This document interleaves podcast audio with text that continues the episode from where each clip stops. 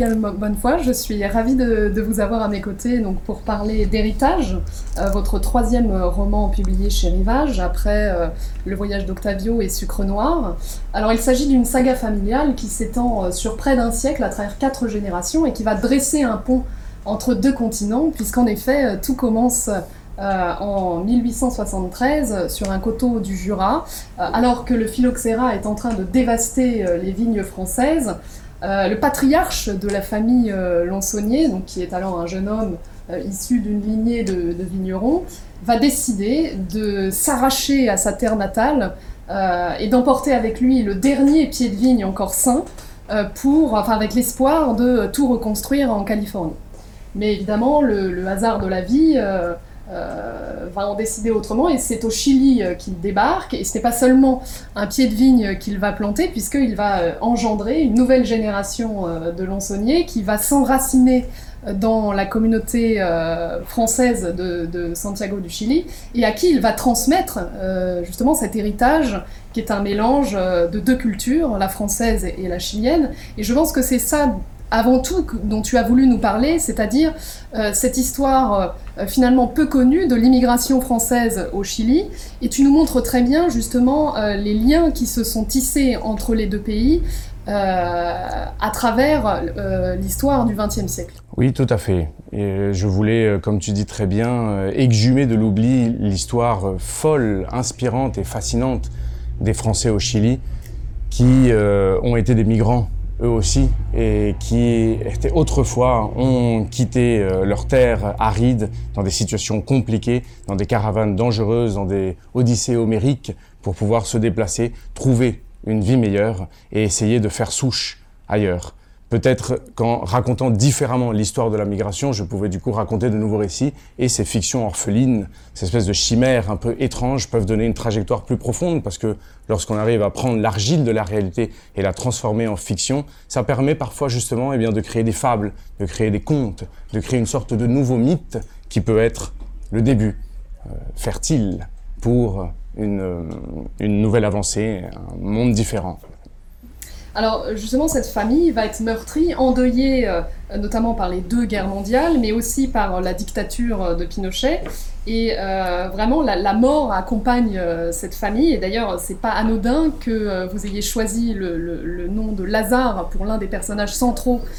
du roman. Et finalement, nous raconter les événements tragiques du XXe siècle, mais du point de vue de ces franco-chiliens, euh, est-ce que c'était pas une manière, une autre manière finalement de montrer l'absurdité de la guerre et, euh, et, aussi de leur rendre hommage Oui, montrer l'absurdité de la guerre, comme tu dis, euh, mais ça me plaît davantage cette idée de, de l'hommage car on, oublie trop souvent l'histoire de ces latino-américains qui ont eux aussi participé à la Première Guerre mondiale, à la Deuxième Guerre mondiale. Il me semble que dans la Première Guerre mondiale, ils ont été près de 3000 à prendre des bateaux à Valparaiso, traverser l'Atlantique, aller servir un pays qu'ils ne connaissaient pas, aller défendre un drapeau d'une culture qu'ils connaissaient à peine, et se rendre compte à quel point il y avait non seulement un absurde, comme tu dis. Il y avait une sorte d'ironie de l'histoire, il y avait une sorte de sarcasme comme ça des siècles, mais en plus, il y avait justement des peuples qui étaient en train de se déplacer encore une fois, et non pas pour une cause personnelle, mais pour une cause qui était collective. Alors, quelle plus belle manière de parler de littérature,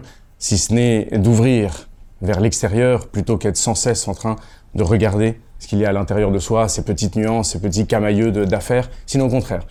faire œuvre d'écrivain, c'est-à-dire de pouvoir exprimer le monde au lieu de le copier, c'est-à-dire quelque part de mentir pour mieux raconter la réalité, passer par la fiction pour être encore plus vraisemblable. Quelque part, je ne suis qu'un artisan du réel ivre de fiction, comme un musicien peut être ivre de silence. Alors justement, tous les personnages euh, qui peuplent ce roman se caractérisent euh, par l'intensité de leur passion, hein, qui, sont, qui, sont, qui deviennent presque parfois des obsessions. Euh, par exemple, Thérèse, donc la femme de Lazare, elle, ce sont les oiseaux hein, qu'elle collectionne par centaines. Euh, sa fille, ce sera les avions, mais le grand-père, déjà avant, c'était les instruments de musique. Donc on voit qu'il y a une, une part de, fantaisie, voire de folie, qui se transmet de, de génération en génération. Est-ce que c'était pas aussi cet héritage-là dont tu voulais parler, qui est un héritage peut-être plus souterrain. C'est-à-dire que ce qu'on transmet à nos enfants, c'est pas seulement une identité, c'est aussi peut-être ce petit grain de folie que, tu, que tu as montré dans tes personnages. Oui, bravo. Oui, j'aime beaucoup cette idée que tu as en effet de les, de les tisser les uns les autres, de les fondre dans un creuset et montrer leurs différences. Oui, il y a sans doute un héritage de galeries souterraines qui est euh, celui justement de, de, passer une passion, de passer une évidence, de passer un dilemme, mais il y avait aussi cette envie de pouvoir montrer un héritage qui était peut-être un petit peu plus vaste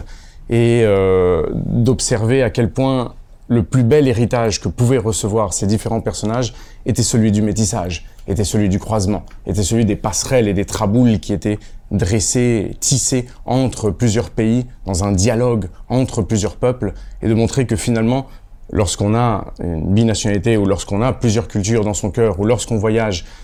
c'est une des rares façons qu'on peut montrer aux hommes et à l'humanité de pouvoir avancer dans quelque chose de différent. Donc les personnages, oui, chacun a quelque part sa colonne, a son pilier, a sa nécessité, a sa couleur, a son parfum. Mais je ne voulais pas non plus créer des personnages caricaturaux qui soient unilatéraux, mais au contraire pouvoir leur donner des contradictions pouvoir leur donner des croisements et montrer à quel point si d'un côté ils ont une force, ils ont une puissance, ils ont un enthousiasme, d'un autre côté ils ont aussi une fragilité, ils ont une, faiblesse et ils ont une douleur.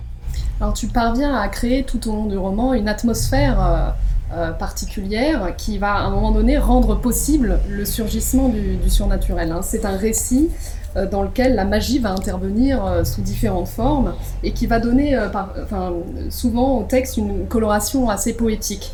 Est-ce qu'il s'agissait pour toi de rendre visible une frontière entre les mondes ou bien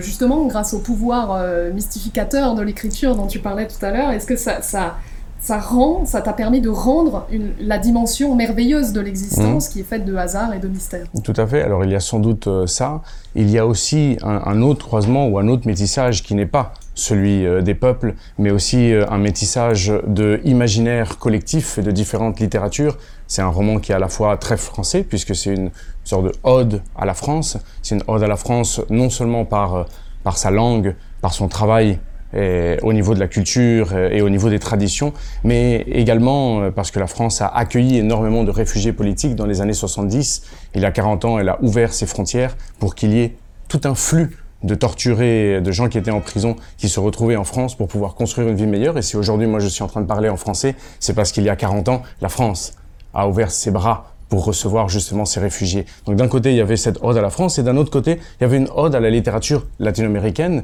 qui est une tradition plus orale, qui se passe davantage dans, dans des nuances, euh, était peut-être plus magiques, peut-être plus surnaturelles, peut-être plus merveilleuses, comme tu dis.